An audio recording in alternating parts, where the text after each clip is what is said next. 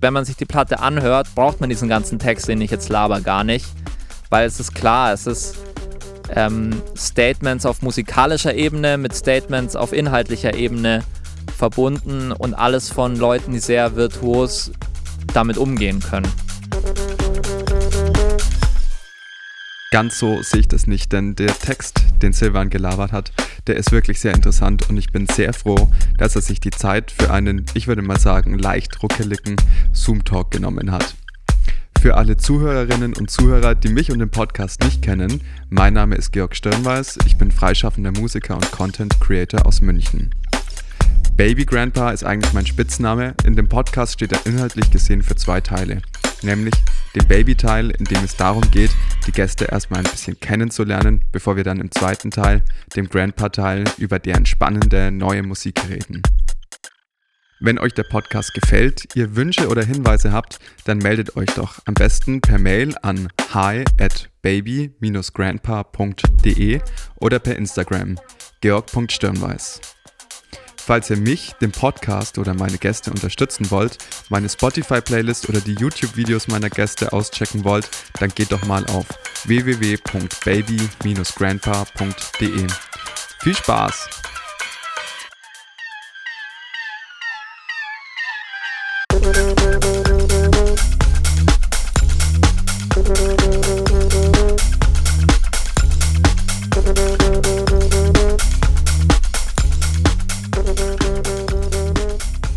Hey Silly Boy. Hey Georg, Baby Grandpa. Ey, ich habe mir überlegt, was ja auch voll krass ist, muss man sofort jetzt sagen. Als allererstes, dass du der Typ bist, der Baby Grandpa durch ganz wirres Durcheinandergeplapper zusammengeschraubt hat und erfunden hat, oder? Bin ich das? Kann gut sein. Ähm, ich, ich aber glaube, so, das warst ist ja es, wie beim Musikmachen. Man schnappt als Schlagzeuger ja die, die Versatzstücke auf, die einem die Leute hinschmeißen und dann macht man irgendwas draus, oder? Und wahrscheinlich ist es Ja, ein bisschen bei vielleicht. Spitznamen auch so. Und außerdem bin ich durch meine Vergangenheit bei der Band Peccobillo äh, Spitznamen-Profi geworden, weil wir haben Echt? die ganze Zeit random Spitznamen uns ausgedacht für die Leute. Immer haben mal erstmal einen- Spitznamen vergeben. Ich, Wir- Einer Aha. von uns ist von der Tanke zurückgekommen und hatte diese, diese Wafers, äh, Waffeln, Schokowaffeln so und hat sich in den Tourbus gesetzt und hat gesagt, äh, also einer aus der Band nennen wir jetzt Wafers. Simon, dich nennen wir jetzt Wafers und seitdem heißt er wirklich so. Hat es auch nie mehr los, ist nie mehr losgeworden. Und es hält sich Wert bis heute? Bis heute. Ja, der Samu hat mir das irgendwann mal erzählt, dass es halt auch genau euer Style ist, erstmal Spitznamen zu vergeben. Und ich dachte voll lang so, boah, ist ja ends krass, dass Silvan und Samu da so eine fette Spitznamennummer immer starten, bis mir irgendwann auch mal aufgefallen ist, dass ich ständig irgendwelchen Leuten komische Spitznamen gebe und dies ertragen müssen. Ja, das schweißt zusammen. Ist ja wie so ein bisschen so ein, äh, ich weiß nicht, wie heißt das? Initiierungsritus? Keine Ahnung. Auf jeden Fall ab dem Moment, wo man richtig viele Spitznamen füreinander hat, vielleicht auch sogar immer mehrere pro Person in der Gruppe, ist, der, ist ein klares Zeichen dafür, dass es witzig ist eigentlich. Ey, wenn ich mir mal überlege, wie viele Spitznamen allein du hast, wenn wir mit Slatik unterwegs sind, das ist Ja. komplett ridiculous. Und Leute, mit denen ich nicht auf Tour bin, die sagen zu mir so, ja, also du hast wirklich keine Spitznamen, gell, Silvan? Ja, genau. Und dann so, Wenn ja, das weil ihr noch nicht auf Tour mit mir wart. ja, genau. Geil, Mann. Hey, willst du dich einfach mal kurz vorstellen für alle, die dich nicht kennen? Kurz und knackig. Äh, ich bin der Silvan Strauß. Ich habe angefangen mit Schlagzeug spielen, schon ganz früh und dann habe ich mein ganzes Leben lang Schlagzeug gespielt. Und jetzt so in den letzten vier, fünf Jahren habe ich auch immer mehr angefangen zu mischen, zu produzieren. Und ähm, meine Band, mit der ich jetzt so die meisten Sachen produziert habe, heißt Toy Toy. Das ist so Hamburg-based.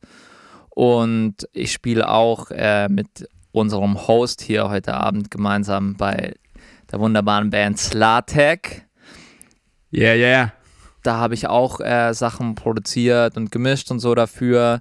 War auch mit Baby Grandpa viel mit der Jazz Rausch Big Band auf Tour und im Studio und, und so. Und ja, ich habe viele Projekte, bei denen ich mitspiele und äh, versuche es auch immer so äh, abwechslungsreich wie möglich zu gestalten. Schlagzeug spielen, produzieren, mischen. Äh, und ist natürlich jetzt auch irgendwie ein ganz guter Notnagel gewesen in dem, im letzten Jahr, dass ich irgendwie da auch Ambitionen hatte, am Rechner Zeit zu verbringen. Aber jetzt so bin ich hier gelandet.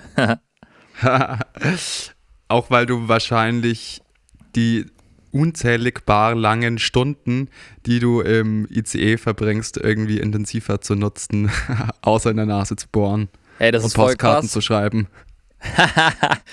das ist voll krass. Also ähm, man schafft, wenn man nicht so viel unterwegs ist und einem einfällt, was man macht, man hat schon mehr Zeit so an so einem Schreibtisch, der sich nicht bewegt und mit 250 Sachen durch die Gegend fährt, geht schon was.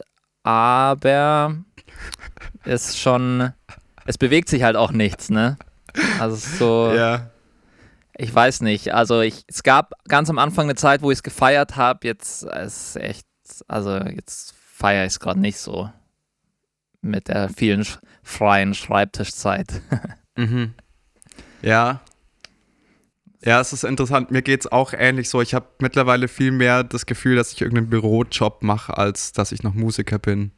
Aber ja, genau. ja, also ich meine, der, der kreative Input, den wir so auf diesem Tour live hatten, da kommt ja ganz viel durch, durch so Austausch zwischen Leuten oder auch, dass man eigentlich jeden Tag neu auf Leute eingehen muss, weil man neue Leute kennenlernt.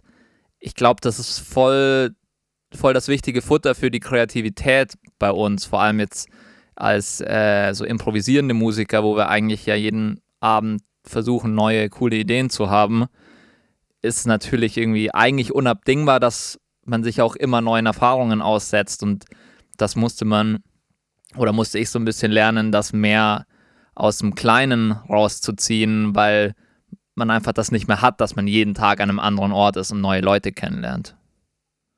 Ja, ja, stimmt.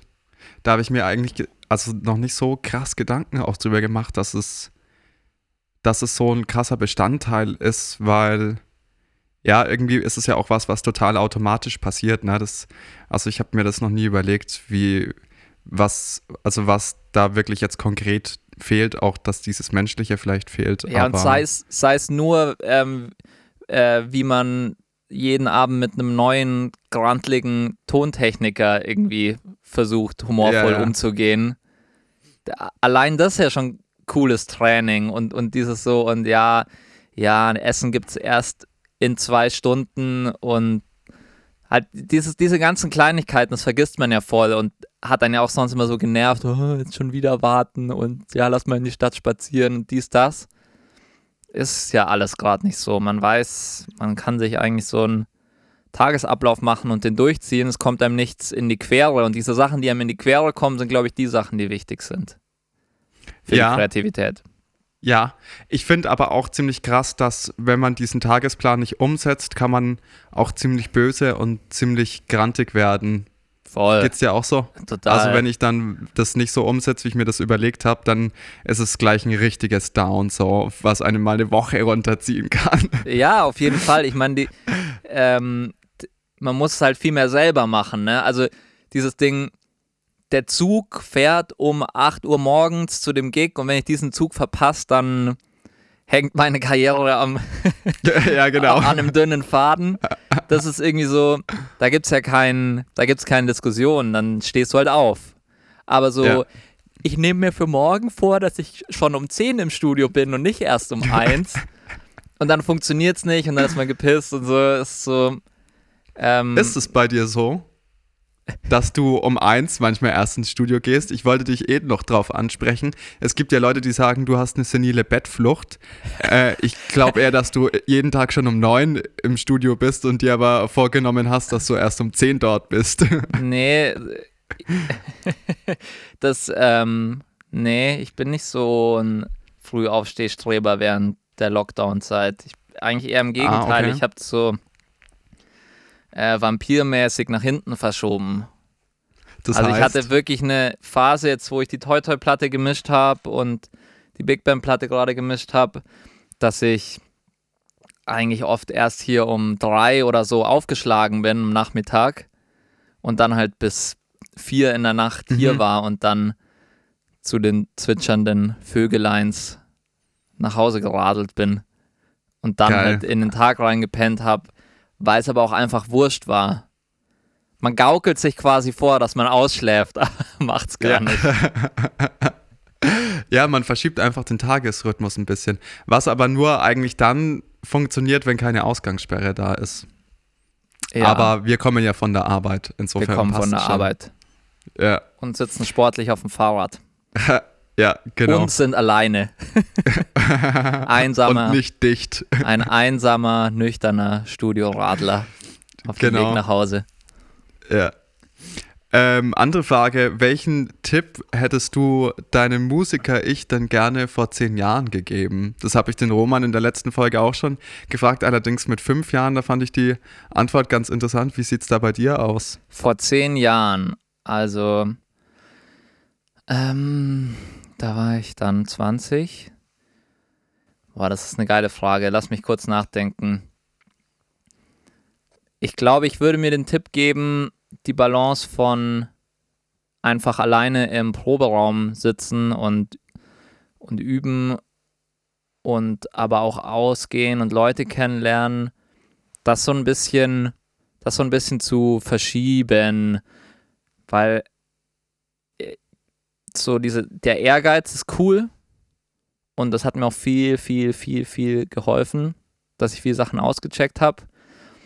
Aber ich merke jetzt so, wo man irgendwie mehr anfängt zu connecten und wo man auch irgendwie merkt, wie wichtig einem die Connections sind, die man, äh, die man hat, dass es auch cool ist, ähm, dann die richtigen Leute zu kennen, um seine Skills auch irgendwie unterzubringen oder Leute kennenzulernen, die diese Skills auch brauchen, weil für einen alleine, äh, also manche Leute machen das ja gerne meditativ mit der Musik das ist auch cool. Aber ich habe halt gemerkt, ich mache es am liebsten mit anderen Leuten gemeinsam. Und ähm, das wär, würde mich interessieren, wie, wie ich reagiert hätte, wenn ich damals schon mehr Leute gekannt hätte und weniger einfach nur im Proberaum gesessen wäre. Aber andererseits hätte ich auch gesagt, ja, üb mal, üb mal lieber viel. Das wird dir, wird dir auch immer viel helfen. Ja, also, ich meine, du bist ja auch vor allem dafür bekannt, dass du halt einfach mega die Drumset-Skills am Start hast. Und ich glaube, das hat schon wahrscheinlich viel, viel Zeit oder es, hat viel Zeit im Proberaum erfordert, so die dir safe jetzt zugute kommt. Ähm, ja. Auch dieses ganze, diese Producer-Ecke und so, das so auszuchecken, das geht ja auch nur entspannt, wenn man instrumental mit seinen Fähigkeiten einigermaßen zufrieden ist wahrscheinlich auch, dass man das mal sagen kann, okay, ich konzentriere mich jetzt mal auf ein bisschen was anderes und nicht nur aufs Üben.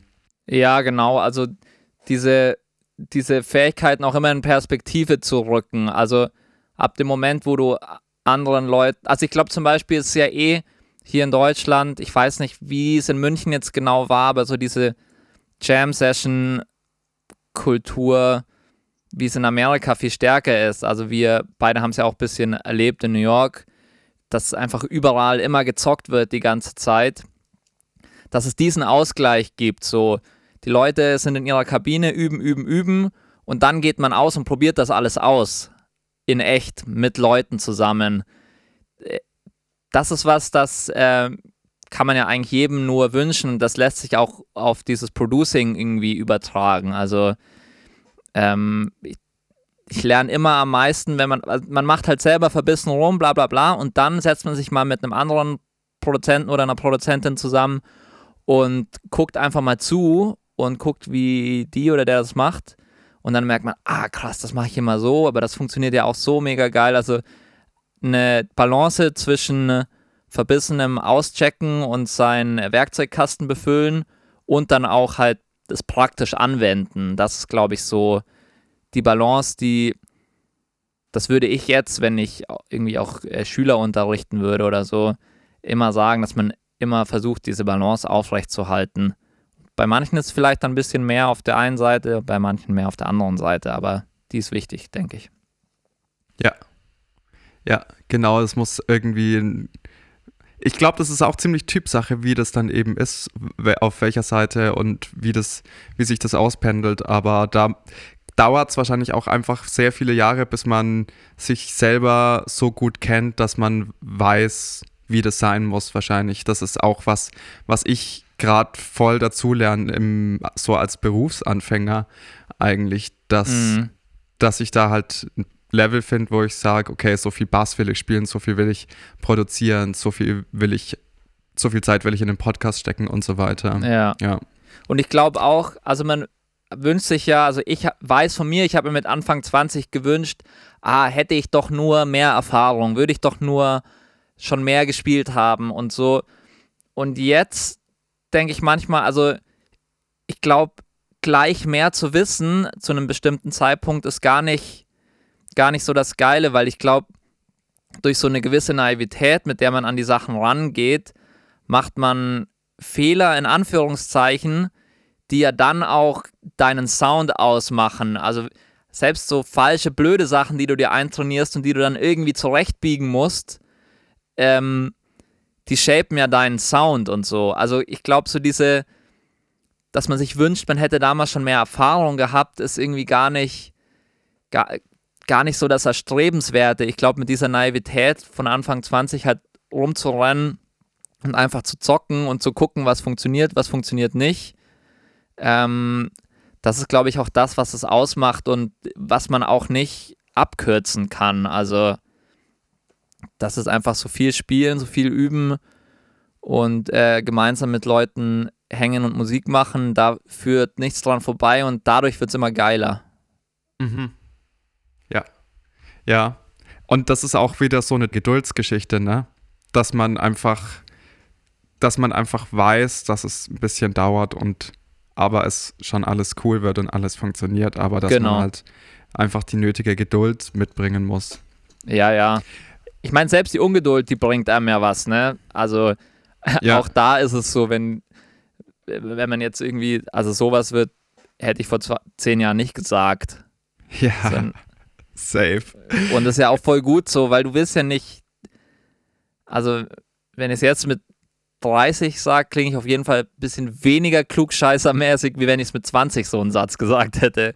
Und Voll. so ist es mit dem Spielen, glaube ich, auch. Also, wenn ich jetzt irgendwie mit 20 so mega also ich kann das immer noch nicht abgebrüht spielen, aber bisschen vielleicht, bisschen abgebrühter als mit 20 kriege ich schon hin. Mhm. Aber wenn ich das damals so gemacht hätte, das hätte mir keiner abgenommen, weil sie denkt, hä, was ist mit dem los? Ich meine, warum spielt er so abgebrüht? Was soll denn das? lass, lass los, Diggi. Wäre geil, wenn ein 20-Jähriger so spielen würde. Ja, wäre komisch. Mir fällt gerade ein, da habe ich mich neulich mit einem Kumpel drüber unterhalten, auch, dass ich mir erstmal das Buch Effortless Mastery gekauft habe von Kenny Wheeler, oder? Heißt Werner. Der? Hast du bestimmt. Kenny genau, Werner. Kenny Werner. ja, genau. Ja. Ähm, hast du bestimmt auch gelesen, oder? Äh, ich habe es nicht gelesen. Ich glaube, ich habe mal so ein ähm, Internet, YouTube-Workshop zu diesem Buch von ihm gesehen oder Leute darüber reden hören. Mhm. Aber es geht um was Ähnliches, oder? Ja, ja, es geht quasi auch um viel um Geduld und dass du halt Sachen einfach lernen musst und so sich Strukturen festigen müssen und so weiter. Ja. Ist jetzt, wie gesagt, auch schon, ich glaube, über sieben Jahre her, als ich das gelesen habe, aber das ist so eine MusikerInnen-Standardlektüre, die sich jeder so am Anfang seines Studiums wahrscheinlich reinpresst und ja. dann glaubt, dass er die Weisheit mit einem Löffel gefressen hat.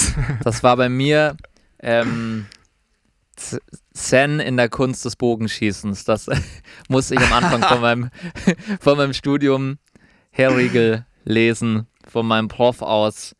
Und habe mich auch extrem weise gefühlt dann danach. Lass los, der, der Schlagzeug spielt dich, nicht du das Schlagzeug. Klingt Ach, alles schlau Scheiße. jetzt. Ähm, ja. Man weiß immer mehr, was es, was es heißt. Wahrscheinlich, wenn wir in zehn Jahren schnacken, lache ich mich jetzt, würde ich mein jetziges Ich auslachen und sagen, du hast noch gar nichts gewusst. So geht es immer weiter, aber das ist ja auch das Coole Ja. an der Ja. Journey. Denkt man sich ja auch manchmal schon einen Tag später so, fuck, was habe ich da gestern für eine Scheiße fabriziert. Komplett. Das ist das Allerschlimmste. Wie ist es bei dir eigentlich? Wohnst du gerade allein oder wohnst du in der WG? Vierer-WG. Vierer-WG. Vierer-WG. Genau. Und was machen die anderen so? ähm, zwei Berufsschulstudenten Mhm. mit, ähm, also die studieren Lehramt für Berufsschule so ähm, und eine Studentin für Psychologie wohnt da auch noch. Ah ja.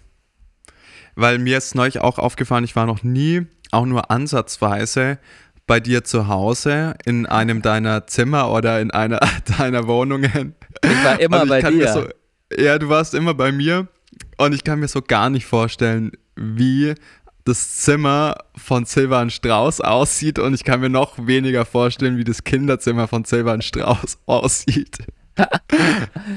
Ja, also ich meine, hm, mein, ich glaube, mein Zimmer sieht schon seit Ewigkeiten genau gleich aus. Ich hatte nie ähm, Innenarchitektur-Ambitionen oder irgendwie Ambitionen. Also ich, ich finde es voll schön. Sagen auch Leute, dass sie es wohnlich und gemütlich dort finden. Aber ich stecke echt den minimalen Effort rein. Mein Zimmer ist auch Effortless Mastery. Nach Kenny Werner. Es Da steht richtet, wahrscheinlich nur so. Richtet sich von selbst ein. Ich habe einen coolen Schrank, da ist alles drin. Dann meine CD-Sammlung habe ich auf den Dachboden beim Umziehen verfrachtet, weil habe ja Spotify. Und, und dann stehen halt so ein paar Bücher rum, ein Schreibtisch, Bett und ein Sessel, der aber auch nur Klamottenablage ist. Das war's. Und eher so aufgeräumt oder eher so unaufgeräumt? Ja, wenn du zu Besuch kommen würdest, dann würde ich es aufräumen. Ja, da muss ich dich mal besuchen kommen. Ja. Vielleicht. Und jetzt hatte ich immer öfter mal Besuch so in letzter Zeit und darum ist es jetzt eigentlich auch ganz, ganz in Ordnung. Steht zumindest ein Drumpad zum Üben dann drin oder hast du Mm. sowas gar nicht zu Hause? Nee, ich habe das Glück, dass ich eigentlich immer was machen kann bei mir im Studio und dann ist es irgendwie so ganz cool getrennt. Ähm, am Anfang vom Lockdown, wo man irgendwie noch gar nicht rausgegangen ist, da bin ich auch nicht ins Studio gegangen. Ähm, da mache ich mir dann immer so, dass ich irgendwie mir so einen Ordner auf einen Stuhl lege und irgendwie mit Besen darauf rum Ah ja. Technik üb. Aber so ein Übepad, so, so Schlagzeug-Gear zum Üben habe ich nicht. Ja, stimmt, in New York, als wir zusammen waren, da hast du auch tagsüber den ganzen Tag in der Wohnung auf irgendwelchen Kissen mit Besen Ja. geübt, oder? Genau, ich weiß. Das weiß ich noch. Das war geil. So richtig Junggesellen-Style. Alle in Unterhose zu Hause, der eine bockt, der andere übt mit Besen auf dem Sessel. ja, das war geil. Das war eh eine gute Zeit. Ja, es war wunderschön. Ist schon wieder lang, lange her. Ja. Ähm, ich kann mir das gar nicht mehr vorstellen, so weit weg zu fliegen und da Gigs zu spielen und vier Gigs pro Woche, das kommt mir so ein bisschen absurd mittlerweile vor. Geht's ja auch so? Also, dass du, dass das alles so weit weg ist, dass man sich das gar nicht wirklich vorstellen kann, jetzt wieder Gigs zu spielen und so zu eskalieren auf der Bühne. Voll. Also, äh, es ist wirklich irgendwie, ja, absurd. Ist ganz komisch. Also, auch wenn, wenn es dann so Wochen sind, wo man dann vielleicht auch mal so zwei Streaming-Gigs oder so hat, wird man gleich so ganz unruhig und so und, uh, und dann kriege ich das alles hin und wie mache ich die Logistik und so und dann denkt man so nach, boah, das habe ich jede Woche äh, mit doppeltem Pensum irgendwie gemacht und da war dieses Gedribbel. Aber ich habe das Vertrauen, also ich glaube, das dauert nicht länger als zwei Wochen und man ist da wieder voll drin. Ich glaube, das ist ein bisschen wie Fahrradfahren. Ja. Ich meine, das ist ja irgendwie im, im, im so wie wenn man mal einen Urlaub macht oder so, dann, dann wenn man dann zurückkommt, denkt man, oh Gott, und die nächste Woche wird so krank stressig, dies, das. Und Ja. dann, dann, man macht das ja, man kann ja immer nur eine Sache zur Zeit machen und dann hasselt man das halt so durch. Das geht schon. Das ist wie, das ist wie bei, ähm, bei so Übephasen. Am Anfang denkt man sich immer so, fuck, ich muss jetzt wieder üben und scheiße, das wird echt Mhm. krass und gar kein Bock. Und wenn man es dann mal eine Woche durchgezogen hat und jeden Tag sein Pensum, das man sich vorgenommen hat, übt, dann ist es super schnell wieder das Normalste der Welt. Voll. Aber für mich war es jetzt auch schon ziemlich lange nicht mehr das Normalste von der Welt, das zu machen. Ja. Aber ich glaube, wir, wir kommen da schon wieder rein, Georg. Übst du manchmal noch? Ja. Ich habe Wie oft so? Also ich versuche jeden Tag was zu machen. Ne? Wenn ich jetzt so größere Projekte habe, die jetzt fertig produziert werden müssen, auch so mit Deadlines und so, dann komme ich auch mal eine Woche nicht dazu oder so, ne? Aber ansonsten versuche ich das eigentlich immer, immer unterzubringen. Manchmal klappt es, manchmal klappt es nicht. Aber jetzt geht es auch gerade wieder los, dass einfach viel vorbereitet werden muss, auch so am Schlagzeug. Das mache ich eigentlich eh dann am liebsten, wenn man einfach irgendwie Stücke lernt oder Noten frisst. Das, das macht Bock. Das habe ich auch früher immer, also vor in der Zeit vor Corona genossen, einfach, dass immer die ganze Zeit neue Stücke reinkommen und man lernt sie und so. Das habe ich eigentlich eher gemacht, als dass ich so ein festes Übeprogramm hatte.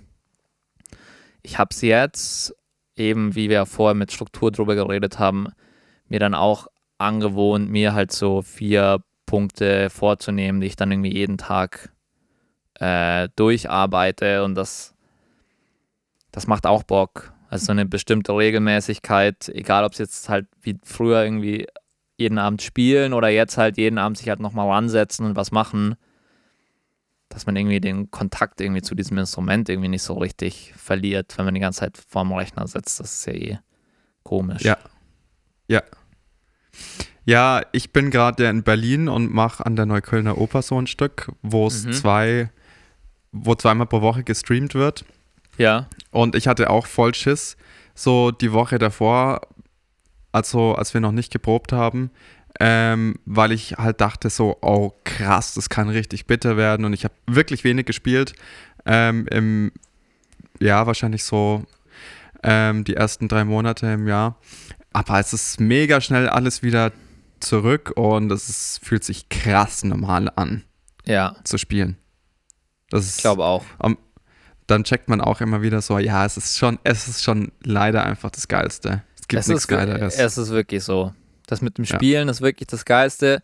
Und ich glaube, jetzt Leute wie du, die einfach wirklich Bock drauf haben, die verlieren das auch nicht, selbst wenn sie mal eine Zeit lang nicht am Instrument sind, weil ich glaube, man kann gar nicht anders, weil man hört die ganze Zeit irgendwo Musik, man ähm, ist die ganze Zeit damit konfrontiert und irgendwas, selbst wenn es total unterbewusst ist, arbeitet da ja immer mit und arbeitet immer weiter und analysiert irgendwas und und also ich glaube so dieses dranbleiben und fit bleiben musikalisch, das muss nicht am Instrument passieren.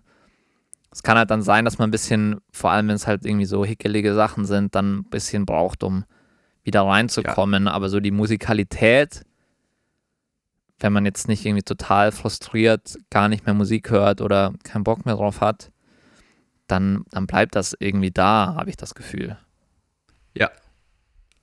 ja, voll. Stimmt schon. Nice. Schön gesagt, Silvan. Respekt dafür. Hast du so richtige Tour-Hustles eigentlich auch? Wie meinst Also du? ich, mir fällt zum Beispiel ein, ab und zu kommst du mit nassen Klamotten angereist.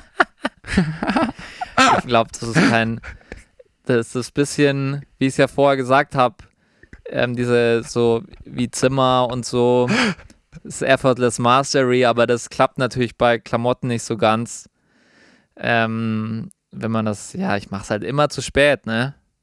ja. Immer, immer, immer.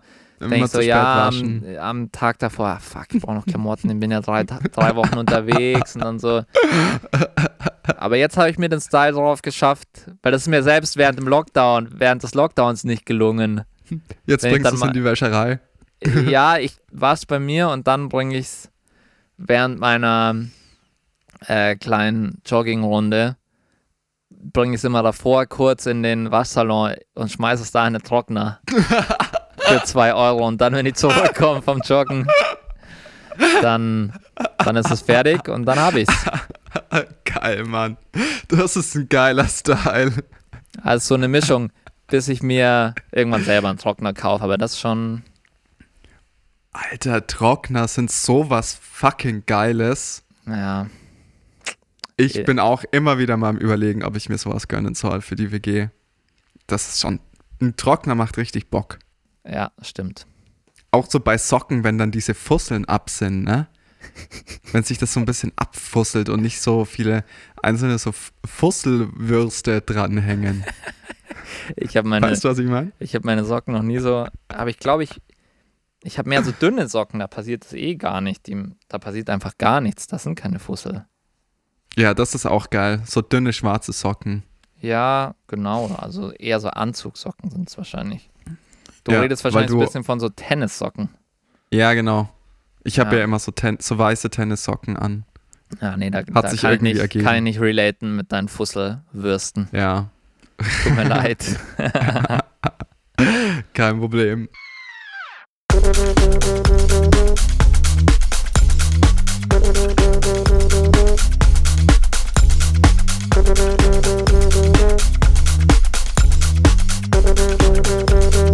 Ja, vielleicht hast du von der letzten Folge mit Roman so ein bisschen mitbekommen oder hast es dir sogar Habe ich, ja. angehört? Geil. Da ging es ja auch mal ganz kurz um dich.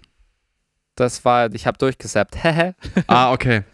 Äh, da komme ich dann später nochmal, da komme ich gleich drauf zurück. ja, Ähm, geil. ich, muss, ich muss dich mit dieser Background-Information noch ein bisschen kitzeln, noch ein bisschen ranhalten. Und ich bin jetzt natürlich mega happy, dass ihr diese CD rausgebracht habt, weil das thematisch einfach mega geil dazu passt. Und zwar ist es ja mehr oder weniger eine Big Band Platte mit Feature-Gästen, wo ihr als Toy Toy die Rhythmusgruppe seid. Genau. Kann man das so sagen? so kann man sagen. Ähm, ich glaube, es wäre geil, wenn du erstmal so ein bisschen noch was über Toy Toy sagst, weil das ja schon ein sehr nices, ziemlich vielfältiges Projekt ist. Ja, genau. Äh, zeichnet sich auch genau durch diese Vielfältigkeit aus. Das ist so, es sind ja vier Leute, Samuel Woten, Percussion, Alex Eckert, Gitarre, Daniel Strutzke, Bass und äh, moi am Schlagzeug. Und wir Vier haben, sehr, sehr geile Typen übrigens. Richtige, ich habe schon mal gesagt, so, solche Kerle wünscht man sich als Schwiegersohn. Haha, cool, danke. Ich finde uns, ich finde alle, also alle drei, ähm, auch echt Außer super. du? Ich hänge ich häng gern mit denen ab. Und mit Ja. mir muss ich ja abhängen. Ob ich will oder nicht. Und ähm, wir haben einfach in ganz, ganz, ganz vielen Projekten ähm, mit ähnlicher Besetzung Musik gemacht und uns dann irgendwann gefragt, ob das wirklich der sinnvollste Part ist, wenn es das Silvan Strauß Quartett, das Daniel Strutzke Quartett, das Alex Eckert Quartett und das Samuel Woten Quartett gibt und äh, vier Leute sich die gleiche Arbeit machen und sich gegenseitig ähm, irgendwie Termine und äh, Zeugs und Energie wegnehmen und ob wir nicht einfach sagen, hey, wir machen einfach ein, eine eklektische äh, Band daraus, wo wir einfach versuchen, die Vorstellungen, Ideen und Kreativität von allen vier Musikern äh, durch ein Ding zu channeln. Und wir haben uns dann Toy Toy genannt, weil das zu dem Zeitpunkt, wo wir das entschieden haben, die Band von Samuel Woten, Samuel Wotens Toy Story, ähm, so das Ding war, was am besten gelaufen ist. Und wir dachten, ja, Toy Story, wenn wir dann super erfolgreich werden, dann kommt, kommen die, Pixar ist das, glaube ich, und Ah, äh, hat da was dagegen. Dann haben wir irgendwie nach was anderem gesucht, was irgendwie so unseren Spieltrieb bisschen ähm, ausdrückt und sind dann schnell auf Toy Toy gekommen und ich bin auch immer noch ganz happy mit dem Namen. War ich jetzt beim noch keinem Bandnamen aus meiner äh, Geschichte so happy wie damit. Ich finde es cool. Mhm. Und genau. Mir gefällt es auch gut. Dann haben wir einfach ähm, angefangen, genau das zu machen und sind jetzt bei Album 4 schon. Mhm. Mit der Big es gibt Band ja zum, Sache. Es, ja, es gibt ja noch das zum Beispiel von Alex Eckert, Alex Eckert Universe heißt die CD, glaube ich. Genau. Ähm, wahrscheinlich auch eher eine CD, die aus diesem Quartett von Alex Eckert, vom Alex Eckert Quartett entstanden ist, oder? Genau, das waren einfach Stücke, die über die über die Jahre von Alex, die wir immer wieder hier im Studio so aufgenommen und dann irgendwie verfeinert haben. Und dann gab es einfach so einen großen Haufen von seinen Stücken, dass wir gesagt haben, hey, wir fassen das zusammen auf eine LP. Und dann wurde das eben diese Alex Eckert Universe Platte. Ähm, davor hatten wir einfach einen Jam gemacht auf, auf einem Studio in Föhr. Das wurde dann die Watt Watt Session, das war unser Debüt. Nach der Alex Eckert Universe Platte haben wir äh, dann Playdate gemacht. Das ist einfach mit sehr vielen äh, Feature-Gästen, äh, Vocal-Features, weil wir das gerne ausprobieren wollten oder auch machen wollten, einfach in äh, Zusammenarbeit mit, mit äh, Sängerinnen und Sängern unseren Sound auszuprobieren, wo wir davor eher instrumental das gemacht haben. Und das war eine tolle Experience, die wir dann auch jetzt durch diese, dass wir dann noch mit der NDR Big Band dazu die Statement Series Volume 1 gemacht haben, das dann nochmal äh, ausgebaut haben. Also wir experimentieren einfach rum mit, ähm, mit Formen und Konstellationen, so wie wir es ja davor auch gemacht haben. Und wir vier sind so äh, die Kernbesetzung und wir bauen uns da spannende Variationen außenrum, um uns auch selber immer wieder zu überraschen oder zu gucken, was da dann kommt.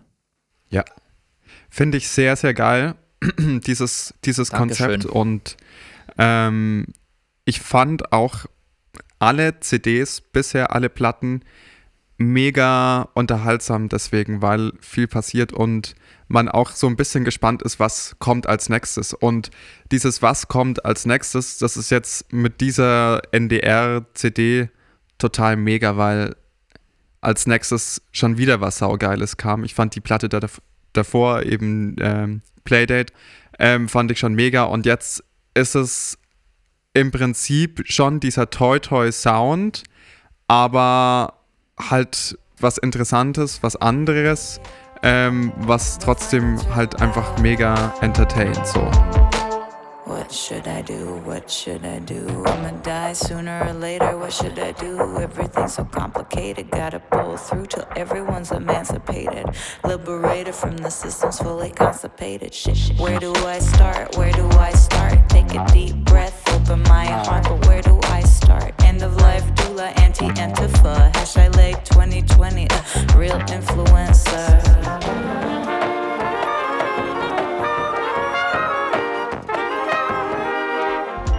Ich habe ja die, das Konzept für die Platte zusammen mit dem Chefdirigenten von der NDR Big Band, mit Gaia Listener, zusammen entworfen.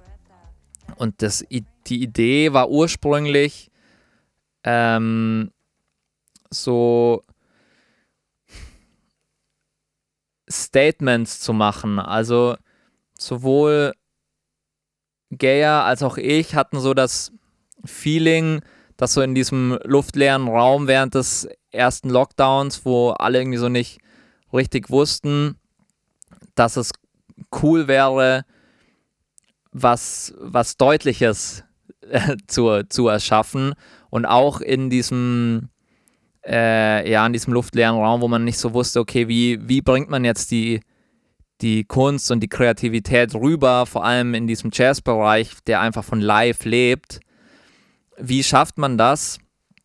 Und haben uns überlegt, dass wir mit dieser Big Band, die ja noch extremer davon lebt, dass es live ist, wie man das schafft, diese, diesen Klangkörper ähm, ja eher so zu produzieren, dass die Energie auch im Wohnzimmer jetzt noch rüberkommt.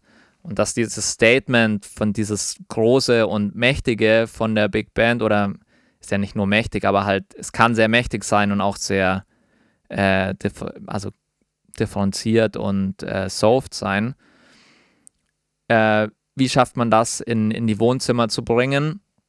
Und das war eine coole Herausforderung und gleichzeitig wollten wir auch ähm, ja, textlich und inhaltlich Statements äh, verpacken und haben uns dazu eben mit, ähm, mit Artists zusammengetan, die auch was zu sagen haben und das auch über das instrumentale Statement, was in so einer Big Band mit krassen Solisten drin ist, auch eine inhaltliche Komponente kommt, weil das ja auch was war, was ähm, in so einer Phase wie so einem Lockdown, wo man noch mehr reflektiert und nachdenkt über die Dinge, man ja auch einfach auf ganz viele Dinge kommt, die auch in diesem äh, Tour-Life, wo man ja einfach nur so von Stadt zu Stadt hasselt, einem auch oft nicht auffallen, wie viele Probleme oder ähm, Dinge auf der Welt es gibt, die noch viel deutlicher und ähm, aktiver angepackt werden müssten, was ja auch irgendwie eine Chance darstellt. Und das wollten wir alles so auf einen Haufen. Ich meine, du merkst, da ist jetzt da viel Konzept reingeflossen. Und irgendwie hat es aber cool geklappt, so dass es einfach deutlich rüberkommt. Also wenn man sich die Platte anhört, braucht man diesen ganzen Text, den ich jetzt laber, gar nicht. Weil es ist klar, es ist ähm, Statements auf musikalischer ja. Ebene mit Statements auf inhaltlicher Ebene verbunden und alles von Leuten, die sehr virtuos damit umgehen können. Ja. Und das Volume 1, weil. Weil noch mehr davon kommt. Ah, okay. Also, Habt ihr das schon aufgenommen? Das haben wir noch nicht aufgenommen, aber es ist ja irgendwie ein Konzept, das ja auch in der Zukunft super funktionieren kann. Es gibt immer Themen, die angesprochen werden müssen und es gibt immer kreative Musiker, die auf ihrem Instrument auch diese Themen umsetzen können oder zu musikalischen Statements machen können. Das heißt, es ist eigentlich ein recht offenes Konzept, was man aber auch immer wieder erneuern kann und in verschiedenen Konstellationen. Also, das ist schon als eine Reihe von Toy Toy und der NDR Big Band äh, gedacht, halt mit verschiedenen Feature-Gästen, die, ähm, mit denen man sich dann austauscht. Das ist schon so geplant und darum das Volume One und ich bin wahnsinnig gespannt, ähm, äh, wie, wie das weitergeht. Mhm. Was ich mega interessant finde und was viele wahrscheinlich auch nicht wissen, ist, dass du eigentlich eine echt heftige Big Band-Vergangenheit hast. Ne? Also ich glaube, es gibt echt wenige Drummer, die in so vielen verschiedenen Big Bands gespielt haben wie du, oder? Ich bin absoluter Big Band-Fan. Und Mel Lewis, so, wo man ja sagt, das ist aus Amerika so der ja, Role Model, Big Band Drummer, das ist auch eigentlich bis heute einer von meinen absoluten Vorbildern.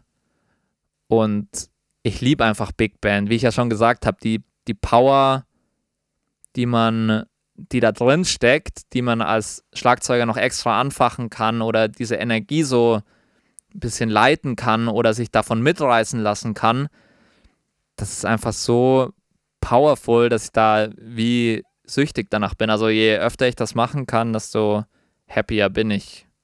Und es ist immer eine Herausforderung, es ist immer auch komplex und so und da kann man sich auch mal geil dran abarbeiten. So. Vor allem als Drummer. Ja. Ich finde, ich finde nämlich, dass das ein, ähm, eine sehr wichtige Background-Information ist, weil dadurch, dass du das auch produziert hast und behaupte ich jetzt einfach mal, ähm, und man diesen Silvan Producer-Style schon so ein bisschen kennt, zumindest ich, habe ich ein bisschen die Vision gehabt, dass es deine CD mehr oder weniger ist? Ähm, da, da ist was dran. Also ich habe mir das ausgedacht zusammen mit Ger Lissner, eben dem Chefdirigent von der NDR Big Band, mit Toi Toi im Kopf und mit der NDR Big Band im Kopf und eben mit den Feature-Gästen Leroy Menes, Flo Mega, Maria Joao und Salomea im Kopf. Und das stimmt schon. Also, das ist ja auch was, was ich irgendwie dieses Jahr ganz ja, vorrangig versucht habe, dass ich das, was ich äh, am Schlagzeug spüre oder was ich rüberbringen will auf der Bühne, dass ich es schaffe, das auch auf Platte umzusetzen. Und das war, auch wenn ich jetzt, auch weil ich auch Big Band so lieb, war das natürlich das Projekt für mich, um das auszuprobieren. Mhm. Und ich habe da wahnsinnig viel geforscht und ausprobiert und bin jetzt total happy mit dem Ergebnis.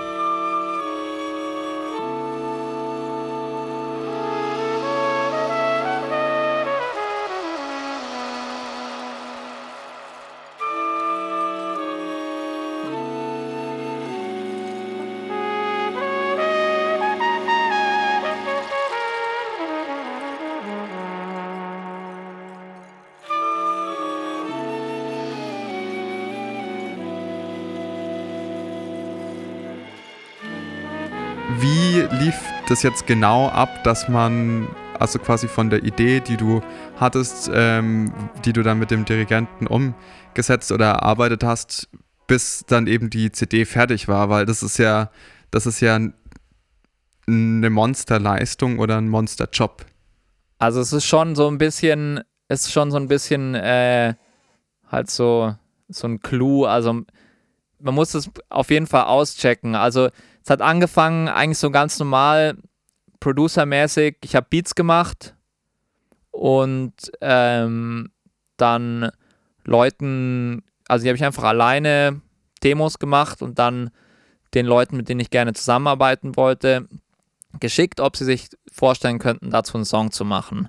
Und dann auch schon mal mit denen so kleine Layouts und so gemacht. Und dann diese Demos habe ich dann es war einfach Beat und bisschen Vocal-Demo bei den meisten Sachen. Das habe ich dann dem Gayer Listener geschickt und der hat dann von sich aus dazu so, ähm, so, ja, auch wiederum Ideen gesammelt, äh, Arrangement-mäßig und dann halt einfach mit, mit MIDI-Bläsern irgendwie von Sibelius das halt dazu gepackt. Und so haben wir das so Ping-Pong-mäßig hin und her gemacht.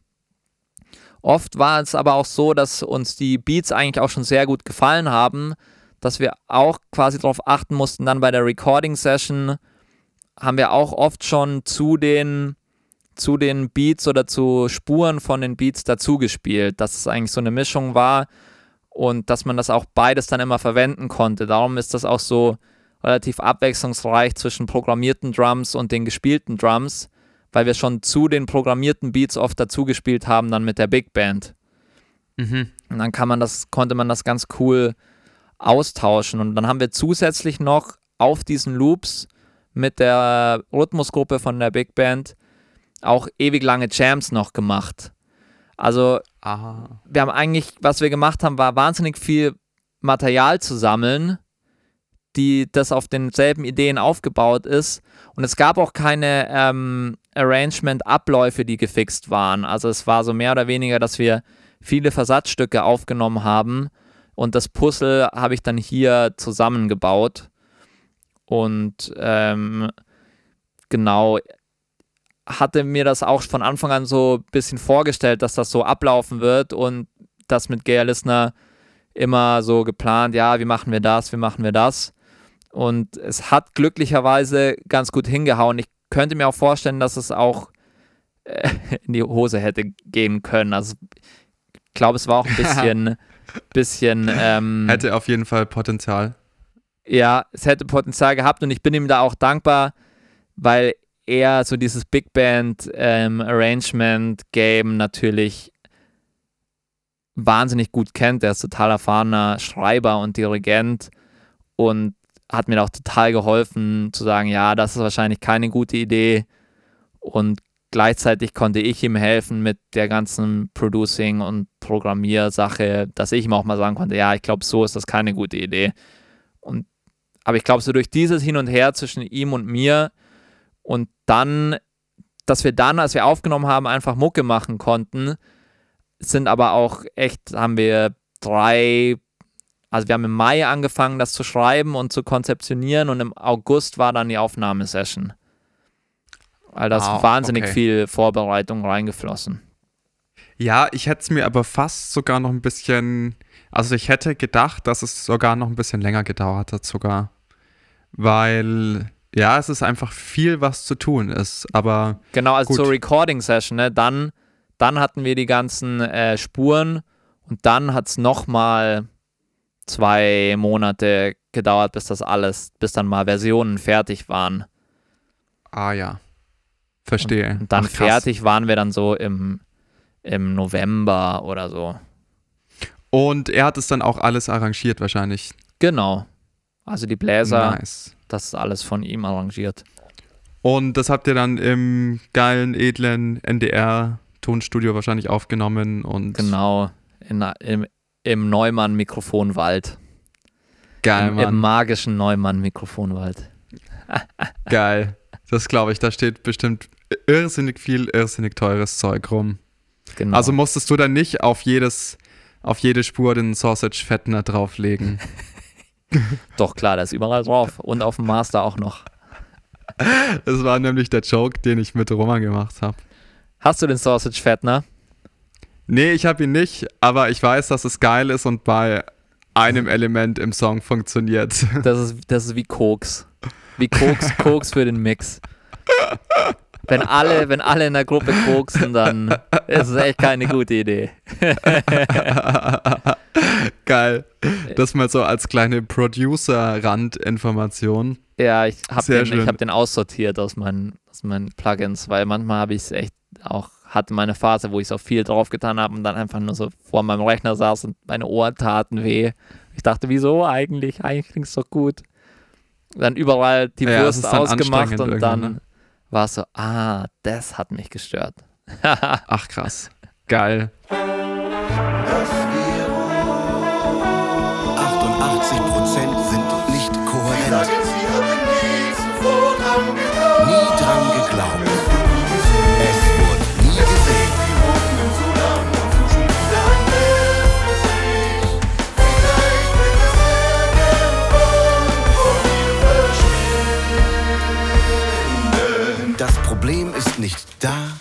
Weil es keiner erkennt. Im Kulissenkampf weiß man nie, ob die Aussage stimmt. Auch der Reptiloid ist nur ein Verzehr- Diese ganzen Texte von den Songs, die wurden wahrscheinlich auch von Rebecca, von Flo und von Maria selbst geschrieben, oder? Genau bei dem Text von Maria Joao, Always, das haben wir gemeinsam geschrieben. Mhm. sie und ich. Und die anderen Stücke, das, ähm, also weil bei Maria Joao, ich war bei ihr und wir haben einfach darauf rumgejammt auf dem und auf dem Beat und dann ist halt ein bisschen was entstanden, da war ich dabei. Bei den anderen drei Stücken mit Features ähm, haben die das komplett auf die Beats draufgeschrieben. Ah ja. Ich finde es voll krass, weil zum Beispiel bei Zum Mond, da erkennt man diese typische Flo-Mega-Stimme gar nicht mal so gut am Anfang. Also mir ist es erst ziemlich spät aufgefallen. Ich habe es im Auto gehört und dann dachte ich mir irgendwann so, hä, ah, warte mal, das ist ja Flo Mega, oder? Und dann, Ja, weil am Anfang ist es so lyrisch und ja, keine Ahnung, ich habe es einfach, ich habe das einfach nicht gerafft.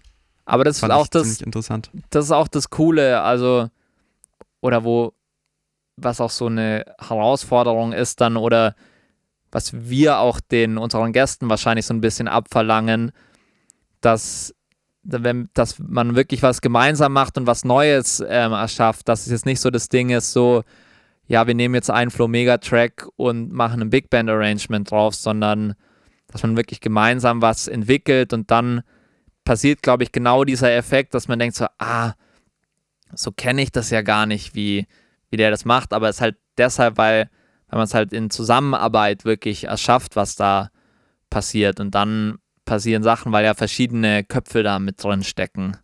Maria kennst du ja, glaube ich, auch über deinen Master, den du gemacht hast, oder? Wie war das?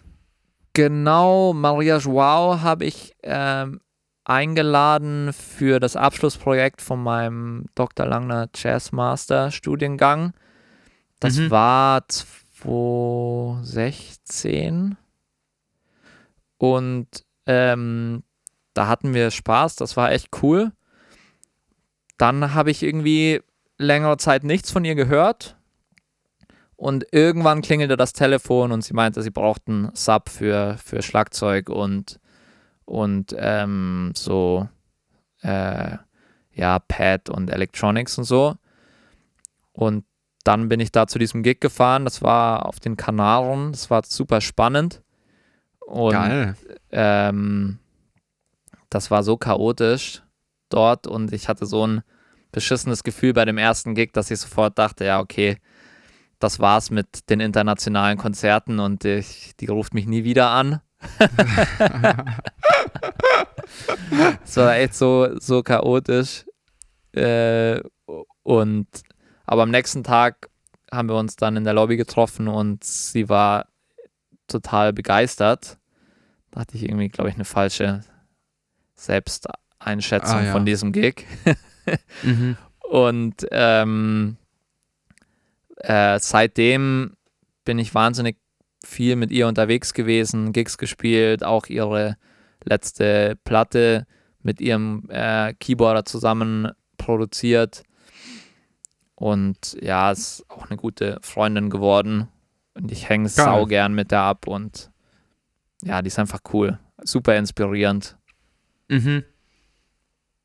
Also die hat schon mit so vielen Leuten gespielt und ist aber jetzt nicht so diese, hat nicht so dieses abgebrühte ähm, Established Cat-mäßige Ding am Laufen, sondern ist so, hey, was, was geht, was, was machen die jungen Leute, was, was ist die Musik, die, die abgeht gerade, will ich auch probieren, will ich auch probieren, lass das mal so machen und ist irgendwie, hat immer Bock zu experimentieren und das habe ich auch und dann, das trifft sich irgendwie ganz gut. Mhm. Ja, sowas ist geil.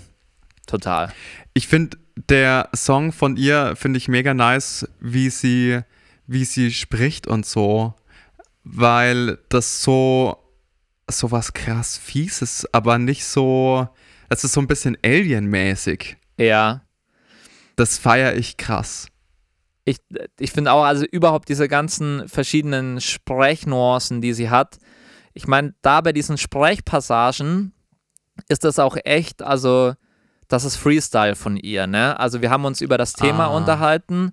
Ich habe gesagt, hey, es geht, es soll darum gehen, ähm, so ein bisschen dystopisch, wie, wie ist denn die Welt, wenn wenn es keine Kultur, keine Kunst, keine Konzerte, kein all das Kreative, wenn es das nicht gibt oder ähm, weil das natürlich auch ein Thema ist, jetzt ja auch in dieser Situation, wo man äh, ja auch das immer auch sehr deutlich sagen muss, dass wir Menschen das halt einfach brauchen, um, um Energie und, und Liebe und Kreativität zu haben, auch einfach im Umgang. Das muss ja gar nicht immer so esoterisch und abstrakt sein, aber ich glaube, wir brauchen halt alle Kunst, um gut miteinander umzugehen. Das ist so das Thema, was ich ihr gesagt habe. Darum geht's. Und dann habe ich einfach nur den Beat laufen lassen und dann spricht sie einfach, ne? Und das ist was, was wahnsinnig faszinierend an ihr ist. Die, das kommt dann einfach aus ihr raus. Da, sie schreibt sie nichts auf oder sonst irgendwas, sondern sie reagiert einfach direkt auf die Stimmung, die man ihr hinwirft. Und egal was das ist. Und ja, da ich glaube, so ein bisschen das Fiese ist so ein bisschen so diese, dieser dystopische Vibe oder dieses, ja, dass ja auch was Schlimmes ist, irgendwie was passiert. Und ähm, auch so ein bisschen das hat sie cool gecatcht, finde ich. Das ist so fast so ein bisschen gruselig.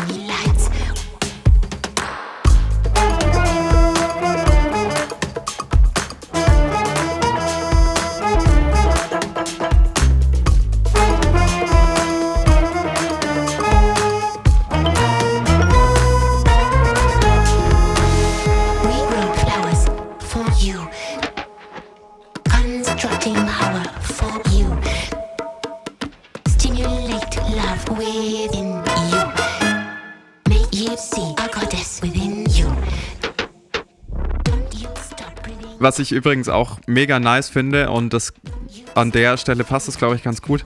Der erste Satz auf der Platte ist You don't know what art is, oder? Ja, until you find the meaning of not having it at all. Ja. Also es passt voll in diese Statement-Series und genau das, was du gerade gesagt hast, dazu, so, weil Genau, das ist ja abgesehen davon, was dahinter steckt, zieht es einem als Musiker auch erstmal die, ähm, die Füße weg, weil, weil man eigentlich damit rechnet, dass sowas wie Love kommt. You don't know what love is. Ja, ja, genau. Das Nee, fand das ich irgendwie so- voll geil. Ich finde das auch geil und das war auch irgendwie, das war ihr erster Flash, den sie irgendwie hatte. Mhm. Mm, ja, fand ich auch mega cool. Ist ja auch irgendwie Ja. so das Feeling. Ich meine, jetzt auch mit vielen Leuten, die jetzt nicht irgendwie davon leben, von Kunst und Musik. Also es vermissen ja alle krass. Und als dieser Text entstanden ist, war das auch, glaube ich, noch gar nicht so bewusst, wie lange das gehen wird, wie lange man dann da ohne das auskommen muss, ne?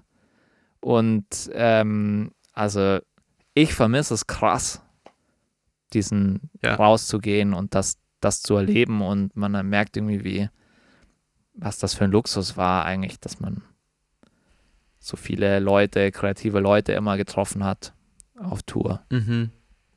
Ja.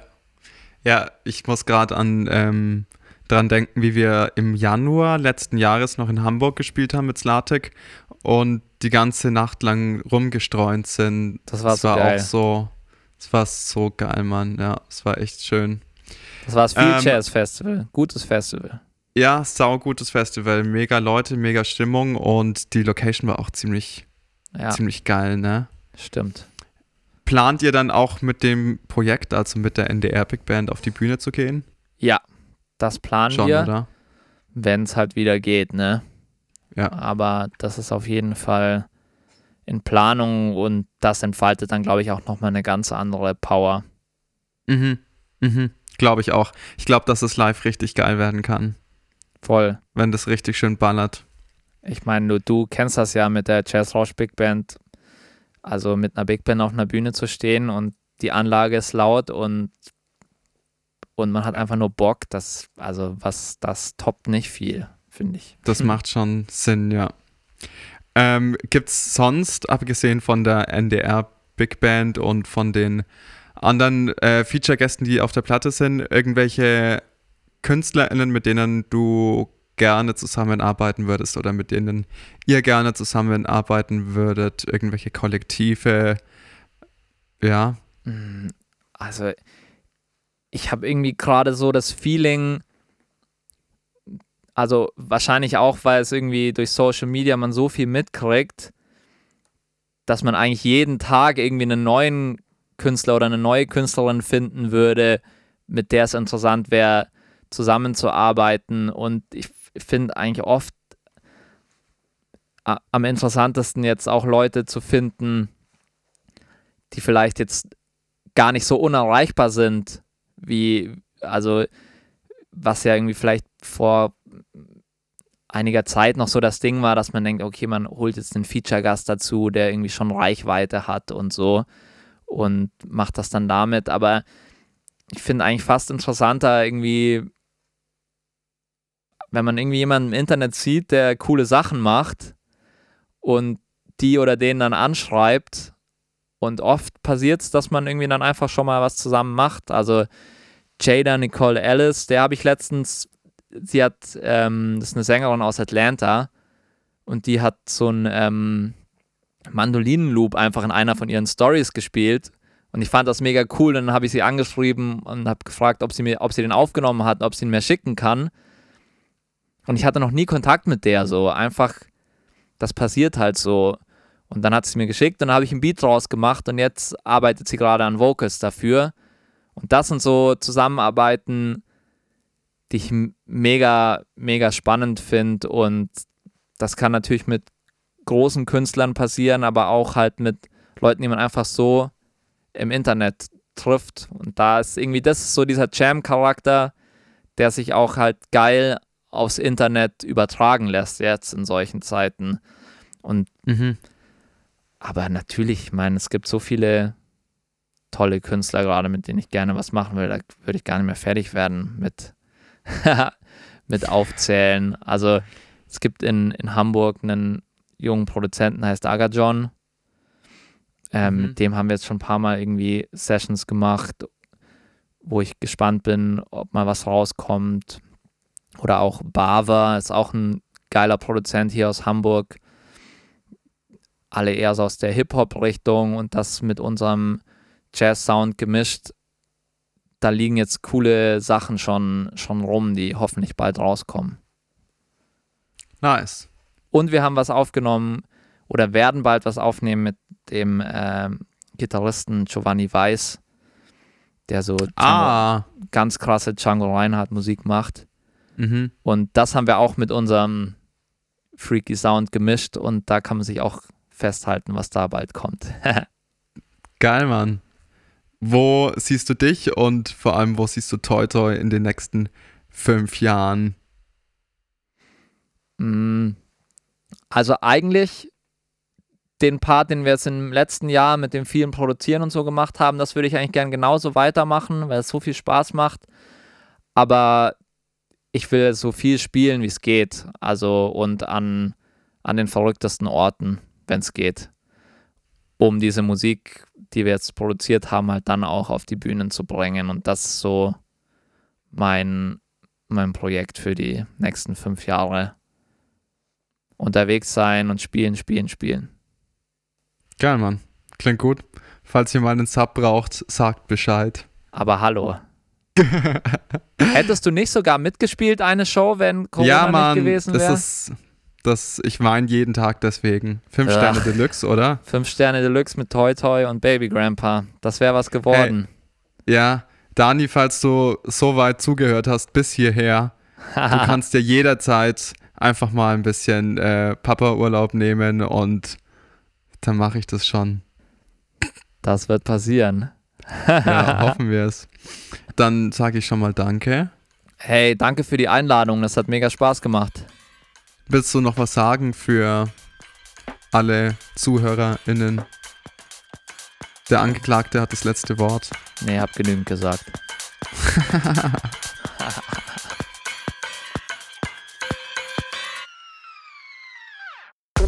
Liebe Zuhörerinnen und Zuhörer, schön, dass ihr bis hierhin gekommen seid. Falls ihr mehr zu Silvan und Toy Toy wissen wollt, dann schaut gerne mal auf www.baby-grandpa.de vorbei. Wenn ihr selber Künstlerin oder Künstler seid und in diesem Podcast zu Gast sein wollt, könnt ihr euch auch gerne jederzeit bei mir melden. Ich würde mich über Bewertungen auf allen möglichen Plattformen freuen. Bis bald und Tschüssli Müsli, euer Baby G.